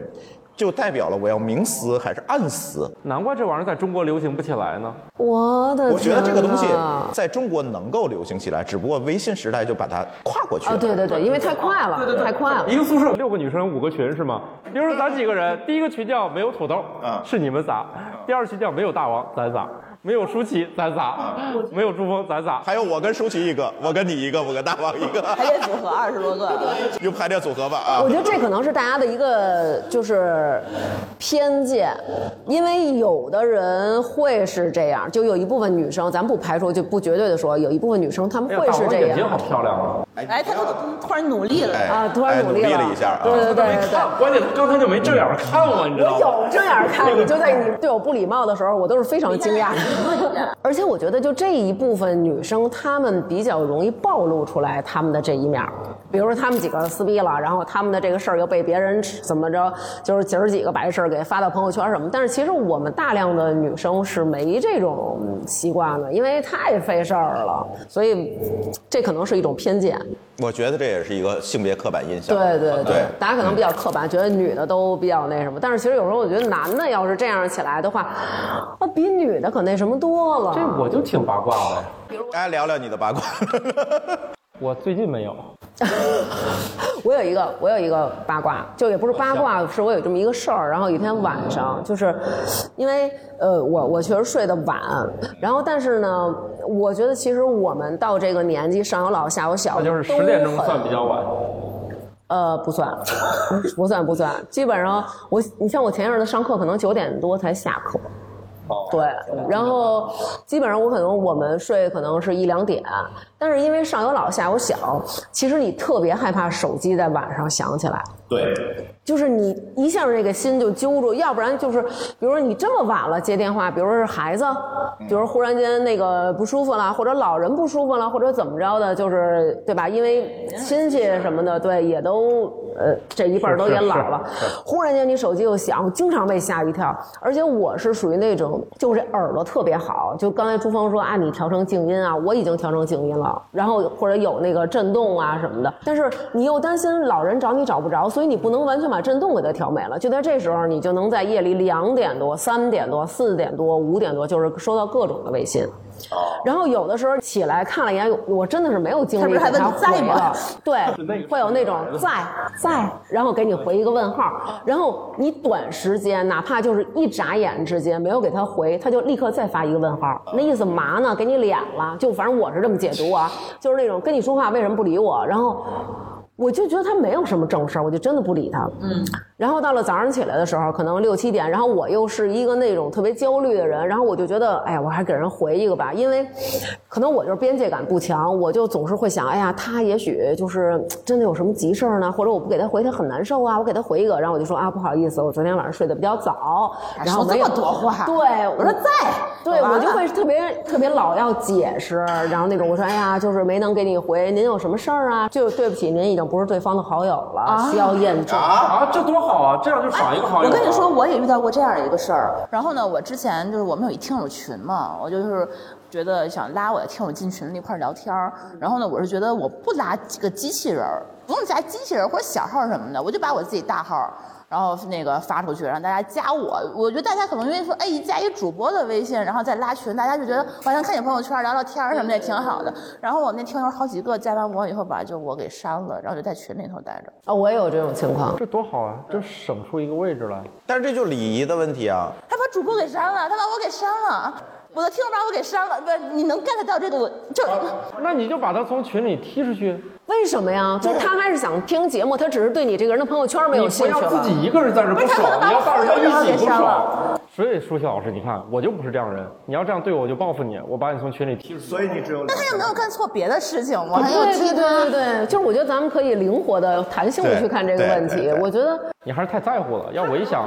也不是，就是我把我的听友，我都把你当朋友了，嗯但是我的听友你他把我给删了，就是你就是为了要进群领礼他物主要嘛，是真想的加朱老板。我跟你说，他们说了一个新的问题，新的社交礼仪问题，就是刚才他们说的都是聊的问题，现在这个朋友圈这个礼仪啊，深太深了。我告诉你，哦，我也消息消息。对方可见不可见啊三天可见，啊？是几天可见？然后呢，我可见还是他可见，还是大家都可见？作为一个啊做播客的一个网红，我真的接受不了我的听友把我加了以后，然后把我屏蔽了。就是当你看到它是一条横线，因为有的人他真的就是不玩朋友圈，人家可能就是那种我特别 能够玩朋友圈，他跟你屏蔽是完全不一对样。这微信很对缺德，知道吗？他屏蔽不比你能看出来。我我加有的人的时候，他会跟我说，他说那个大王哥哥说我这个朋友圈我不玩儿，哦我就是压根儿我就不玩儿，所以呢您是看不见我朋友圈的。然后呢，就是我礼貌的跟您说一下，然后我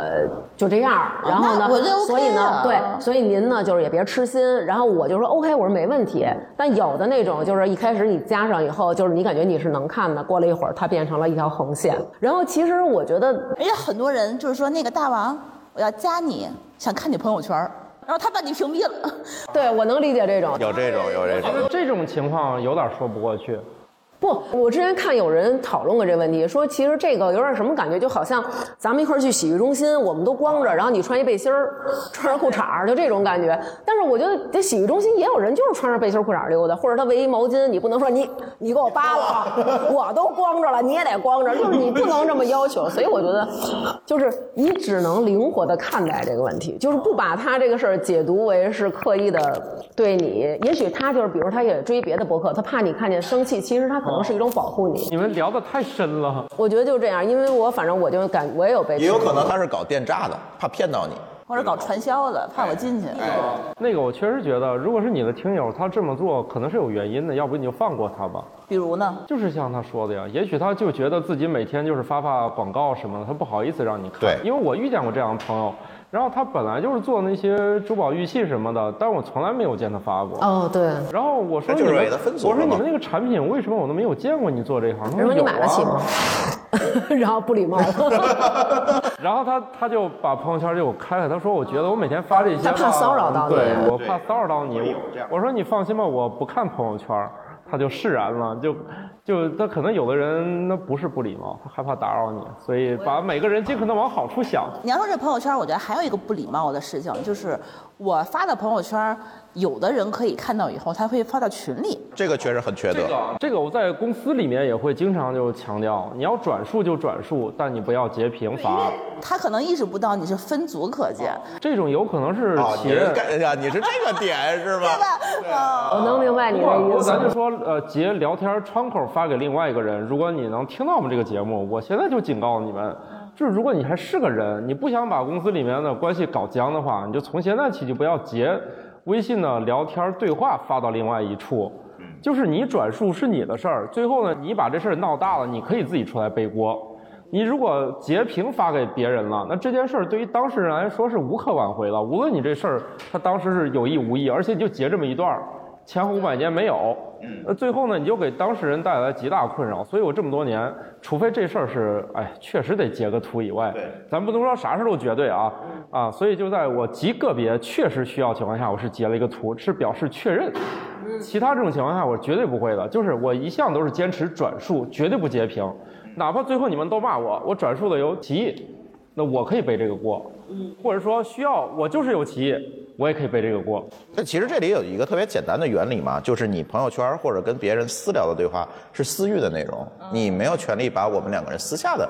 东西去转到公域上去。我现在最讨厌的一件事情，你知道吗？倒不是舒淇说的，就是分组之后被暴露了这种事情，我做的还是比较完美的，就不太可能出现这个事儿。对，但是呢，这里有一个问题，就是我发的东西很多，比如说一些跟行业相关的、跟这个领域相关这些东西，我能够发朋友圈而不选择我去发到我的微博上，是因为我就真的不想在公寓里面说。但是往往就有很多人，我看见了，我我看见了，我看见他朋友圈了，所以我要发出来。还以为是微博粉丝太少了呢。嗯，不是不是，对，那你跟我比 Twitter 啊，你这对这个事情是，就是你在私域里讲，我在私域里讲，一定是有有我的道理的。你把强行把我私域里面的表达变成公域，很多他那个发朋友圈这个聊天记录，我觉得很多人他不懂，就是说你聊天记录你要截头像。然后你把名字倒是隐藏起来，然后人打个码，这事儿你你们是不是就跟谁说句话，然后啪，他转述朋友圈去了？嗯，我觉得这也是让我觉得特别尴这尬种的一件事情除。了就是我们可以定义为明星和公众人物了，那我们可以理论上他的朋友圈也不算隐私，因为所有人都想知道，对吧？但是我们也没到那个级别，是吧？但是朋友圈这件事情，就是如果我们上升一点去聊的话，确实是你即便是一个明星或者是公众人物，你的朋友圈仍然是私域。对，有一个故事，咱可以去看一下，为什么当年那个两个字某某网之前是卖书的，嗯那两个创始人哦是夫妻。抢公章那个是你这个你就差说出来了。呃，吵架的时候，这这个当时抢公章的时候，为什么这个女的创始人会选择在朋友圈里发一个长文，来讲这些事情？你们有没有想过？她不是发微，她有微博，我觉得他可能也是想得到身边人的一些支持，但并不想引发问题。他就不能发两遍吗？她没有发，她没有发微博，她选择了发朋友圈，因为朋友圈算私域，因为朋友圈算私域，所以她不算诽谤。因为她是给特定人看的，但是特定人给她转出去那是特定人的问题。这是上升到法律界限的问题。对，所以好多人现在好多大 V 维权，你会发现，他如果这个事儿他不很确实，但是他又想说，他一般会选择发朋友圈，然后让那些没脑子的记者再转出去。但我觉得其实他们挺可怜的，对，真的，我觉得他们挺可怜，因为我们的听众里边有那种很有名儿的那种大明星，然后我就看他发朋友圈的时候，他永远会，比如说给家里的那小朋友打码，然后或者给家里的另一半儿打码，或者给他们家的，比如说这个房间的一些东西打码。其实你可以想象，他身边的朋友圈里边加的可能不是我这一个干播客的这么一臭女的，可能有好多他身边的朋友，但是他对他们也都是严防死守。但是你要知道，我特别理解他们，你知道为什么吗？就是作为一个公众人物，你发的每一个朋友圈都是一个线索。对，因为我曾经就是因为我们录节目的一张朋友圈，被我的一个听友找到我所住的小区的哪一个楼的哪一间房间， 啊，我们也被找过，啊，就通过你的但是他窗没户，有恶意啊他还不是说你窗外的风景，就是你们家窗台挂了一件衣服，哦，那你那还有点明显。呃，对，然后他从我们家楼底下走过去的时候，我就说往上一拍，就说我之前我拍过这张窗户，就是你这个窗户。哦，嗯然后我当时也有就遇到很紧过张，真的很紧张。我现在我的朋友圈是不被我的邻居开放的，因为我不太希望知道我是一个公众人物。你的家庭的地址，就是你的最后的一个底线，已经被你的听友和和别人都知道的时候，啊就会完全没有安全感。我们这个想的还很复杂，我就是做减法，少发，嗯就是我没有分组，我全部都是所有人可见，包括我爸妈。就是我要觉得这事儿没啥，就是我一旦评估有任何一个人不能看见，那他就不发。嗯，这也是一个办法，倒也是。所以我的多数时间能发就都发微博啊，所以我就换了一个思路嘛，要发就都能看，要不发就都是能看，也不是说不能看，但就是有总有一些人，他怀着满满的对你的好奇心，然后去研究一些小细节。对，就是我觉得其实土豆老师说那种，就是我要不然就不发，要不然我就全发，所有人都能看见。这个就是还是很很绝对的，就是我只有这两种选择，发或者不发。发咱就给所有人，但是可能呃，这是比如说这是一个很好的一状态，咱们假设它是五分儿，然后那还有一种状态就是哎我这应该说不是。对，那比如说咱这你是零分儿，然后还有一种状态是五分儿，然后他就是也不在意或者怎么怎么样。但是我跟舒淇可能我们想要的是中间儿哪怕三分儿或者哎四对分儿，对对对就是对对我也可以发，然后你也可以看，你也可以评论。对，但是我有一个底线。对，但是我希望还是我们彼此尊重自己的这个稍微有生一个活，边界感对对对，吧嗯会有会有这种感觉。反正其实会有不注意的，所以我是觉得很多人他其实当不了网红，就是这一点。压力太大。哦，我是我在我比较年轻的时候，对你还没红呢，所以你就你这不理解。我在零几年，又扎他心里。嗯我啊、我确实也没没怎么网红啊、但是我再想想，很早，我想微博刚有是哪一年？我反正我是零九年开始用的，那个时候不像现在人均都是百万大 V 啊，以前有个几千粉丝就了不起了啊。然后我就上面就是讨论了一个，就是一个苹果上的问题，因为当时是个苹果新用户，我觉得它设计我理解不了，在电脑上一摁那个同步，啪，手机里信息没了。然后有两拨人在我上面吵了一天一夜，我当时心情就很不好。但是后来呢，我慢慢就是从那个纯不网红到略微有点红的过程中呢，就是我每天都刻意希望他们在我底下吵起来，就是我臣服了。就是我觉得，如果你发这东西都没人理，也没人去讨论，也没人去就说，而是说我说的基本上就把你们想说的都说完了，说干说尽了。嗯，你们底下没有讨论，我觉得这不健康。所以现在我的发出来的东西，尽可能呃刻意制造不是对立，但是我刻意制造你们在这个话题里面有的说。特别是我们有一个演讲的习惯，就是会对今天最后那一趴说你们有什么问题啊？其实这个问题，其实刚才我在讲的时候故意不讲，而普通人又能想到，这就是一个很好的买点，避免那种你们还有啥问题吗？看了半天啊没有了，结束吧。嗯，就是一定要把就是那种把话交给别人说一些，所以你看我成熟了，我就是，当然了，有些不可避免的最后打了起来，我也无能为力。但是呢，我就是心智上我也不在乎了，觉得你们吵去吧。所以有些人是不能接受自己发个啥，底下人在那儿骂什么你你你现在打开我那小红书，啊好家伙，一天到晚有人骂我没学问、没知识，什么啥也不会，就那种的。嗯，不，我觉得观点是观点，问题是问题。但是我们说的是那种对你私生活的窥视以及分析。比如我那个明星的那几个听众，他们就会有这样的困扰。比如说他会说，我说，哎，就是你们家孩子长什么样啊？看看是像你啊，还是像老公？因为两个人都是名人或者怎么样。然后他就说，他说我没法儿发。他说大王不是不相信你，他说你知道吗？他说就是，他说我就给你看，但是你也别给别人看，我就是相信你。我说 OK，然后我看啊，好可爱啊什么的。他说，比如说我们拍一个东西，比如我老公在那儿坐着，或者谁我在那儿坐着，然后你拍后边儿可能背景带到一个什么，然后就会有人啊放大了看，哦，这是一个限量款，啊，限量的什么什么的包，然后这个包可能是什么中国只有几个人买了，那分析你最近是跟谁走得近，你们是什么什么关系，是不是谁谁去探你的班了，然后你们怎么着，他跟谁又不好，他们就是有好多的这种东西。这个就感觉小时候说什么坐个飞机从挂衣钩上分析出来人家原子弹爆炸了没有？反正就是他们，我就感觉他们的生活真挺累的，就明星真不是一般人当还有的。哎这么多只眼睛去盯不着是他问题，是他这些人还告诉你，你分析完了以后非得问，哎就是跟你说，他跟你说还没关系，他发发发群里或者发朋友圈求证一下呀对，还发群里头，我觉得呃，反正是会有这种，他求证完之后，万一说对了，不是很快乐吗？他的快乐。那哎那明星也没有办法嘛，你吃了就这个。最害怕就是那我们的存在就是让他快乐呗。不是明星最害怕的是明明把全家都暴露给你们，你们却没有一个人讨论。对，所以其实我觉得礼仪啊、道德呀、这种事儿，它都是很很个人的，就很在心里。比如说可能我觉得我受不了随地吐痰，我觉得这个是我不能接受的，我也不喜欢随地吐痰的人。但是也许有的人觉得，那我不舒服，我现在就要把这不舒服的东西排出去，这对我来说没有什么不好，我是在保护我自己。所以，如果我们用道德、用礼仪、用自己的这种东西去出发衡量别人，太难了，就生活起来太难 了。另外，礼仪很多时候是看你看对方顺不顺眼而带来的。比如说呢，我要我要看你不顺眼，或者在陌生环境下你要抽烟，我就不乐意。但是我要觉得这几位我都乐意跟他们吃饭呢，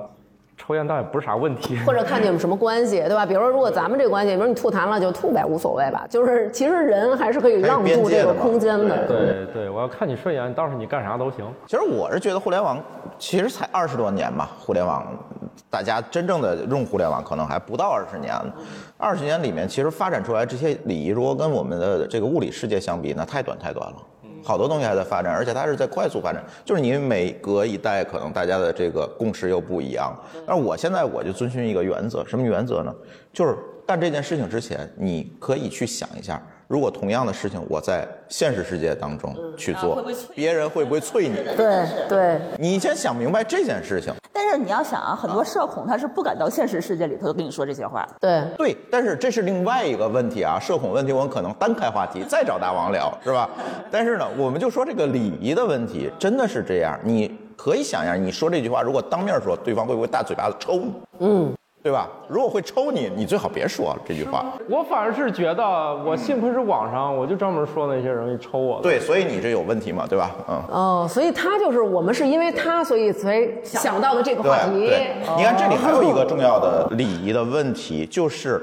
如果对方跟我一样是用实名哦上网的，讲真的，那我会更信任他，因为我也是用实名。不光是实但是用这种我的网名对已经是我的实名了。呃不对应不上人，我从公安局查不到你的名字的，对吧？而且你要知道，我现在不光是实名，他的头像如果是真人，我会对更相信他。因为我觉得这个关系是可以映射到物理世界里面去的。敢于对自己的言行其实是负责任一的会。儿我把我微信的头像改你为可以把你的名字去公安局登记成曾用明，就可以了。啊半只土豆哦半只土豆，对，就可以了。对，哦而且你看，会有这么一种感觉，就是你一旦觉得这个人他是一个人名儿，就比如那种绑架案，嗯然后就比如说被绑架的那个人的家属，如果一直在电视前面对着绑匪叫他的名字，就说哦，我的这个谁朱峰，他怎么怎么样，朱峰是个好人，朱峰是，就是你一直重复，其实是会给对方一种压力，让他觉得说意识到这是一个人，这是是的一个就他是这一个样的感觉，活生生的人。对，哎所以就是对如果你是以本名儿或者本人头像，其实的确会给人一种我是一个实实在在的人，你得尊重我，我不是一个虚拟的人。而且这个时候，很多时候物理世界的一些规矩，它就建立起来，建立起来，对能够适用了。否则的话，您永远是躲在一个网名背后在跟我讲事情，跟我一个失明的人讲事情，那我可以认为你不是人，对不对？当然也你是一个我我 AI，一直想，就是我跟人说我的真名没有人知道，反而是我的网名比真名更实名对。。但是这是就是另外一个层面，像你用了几十年的这个网名，那可能又不一样了，这可能一事一议，对吧？这个事儿就是你知道老舍是谁，但是你不知道他的真名是什么，是一个道理，并不代表说证明你你跟老舍是一样的，对吧？节目差不多了，我们可以就此结束了。 虚拟世界回到了现实世界啊，嗯。我们再不结束，后边儿下一场该踹我们了。哎，又该催我们了，毕竟这是物理世界。听众朋友，大家好，又到了感谢打赏的时间了。那么我们的打赏方式是可以在微信公众号“发发大王国”回复“打赏”就有打赏的链接了。最近几期在微店“发发大王哈哈哈”为我们打赏的听众朋友有坚持打赏的小赵、朱金叶、转圈吧豆包、大鹏鹏、林楚凡、你的宝锤、依晨、七大王说的小蘑菇、杨鹏、王子、纸盒精酿的大老虎、童朗、晶晶、周憨憨、基督山、抖咪、孙小美、赵汉娜、Daisy。骑着哈罗唱着歌，忽然就被说门店没货了的 DC。熊孩子是猫老师、杨米、金属熊、彩彩不是二彩、南半球最爱大王的小皮，被大王姐姐的声音陪伴了十年的甜甜，宋顺平，哥跨瓜筐过宽沟，过沟筐漏瓜滚沟，唯唯诺诺窝囊废，爱吃面的小贝，露露，张宇，欣欣，逍遥，露露，一成。大梅忒靠谱，李白、陈安安，音乐节小红裙儿就喜欢听大王说英语，范宽、吴振鹏、M 幺二幺三八、刘伟、温永苏、大王姐姐、人美心善、二十四 K 萌炸天、JC、奶奶奶气的小丁、丁禹兮、豆豆大爱大王、梁先生、王丽、球妈、杨洋洋爱大王、曹操、傻乐吧唧、郑科新、大王的拔丝儿老粉儿。爱听女托的火爆豌豆，哈哈，戴先生，LZH 卓妹妹，传儿的天下泡泡，王麦花，小巴菲，我是大王儿子粉丝，大王爱吃的牛舌饼，雨佳，Max，大范大大六六六，真鹏，吴昊阳光，不想在姨妈痛的小肉圆儿，王星辰，李莹，石佳佳，瑞恩林林，吕丹，张思楠，我好我好帅，贾晓东，韩子良、陈婷、龚承喜、马鹏鹏、徐徐、安吉丽娜、爱听派克特、咿呀咿呀哟、比格、为发发应援、刘天宝、王通、马斯、张馨月、小可爱、王欢乐欢乐不欢乐、刘志、郭家辉、王声、欧嘎嘎、许鹤峰。回龙观猴爷李承俊、康夫家的小小静、宫女士、月月、大王哥哥推荐糖花卷儿特别好吃、冯新刚、熊心、邵京、虎坊桥鹿晗、范范，欢迎加入王安黑俱乐部。Michael Y、洛七七、新宫有宁与新街口雅丽丽丽，永远爱大王、萌可爱、长角的狮子、唐坤、米糊的囡囡、米米糊、李航、雪萌萌、雪萌萌。艾林赵王旭大坏蛋姚军不高兴，王小小刘杰长大勺八班在五班隔壁的隔壁的隔壁侯瑞曹女士行得稳站得住后场村一棵树吕小杰邓丽 H W 二二二想跟南哥在西直门击剑邓丽和 Max 非常感谢大家对我们的支持，谢谢。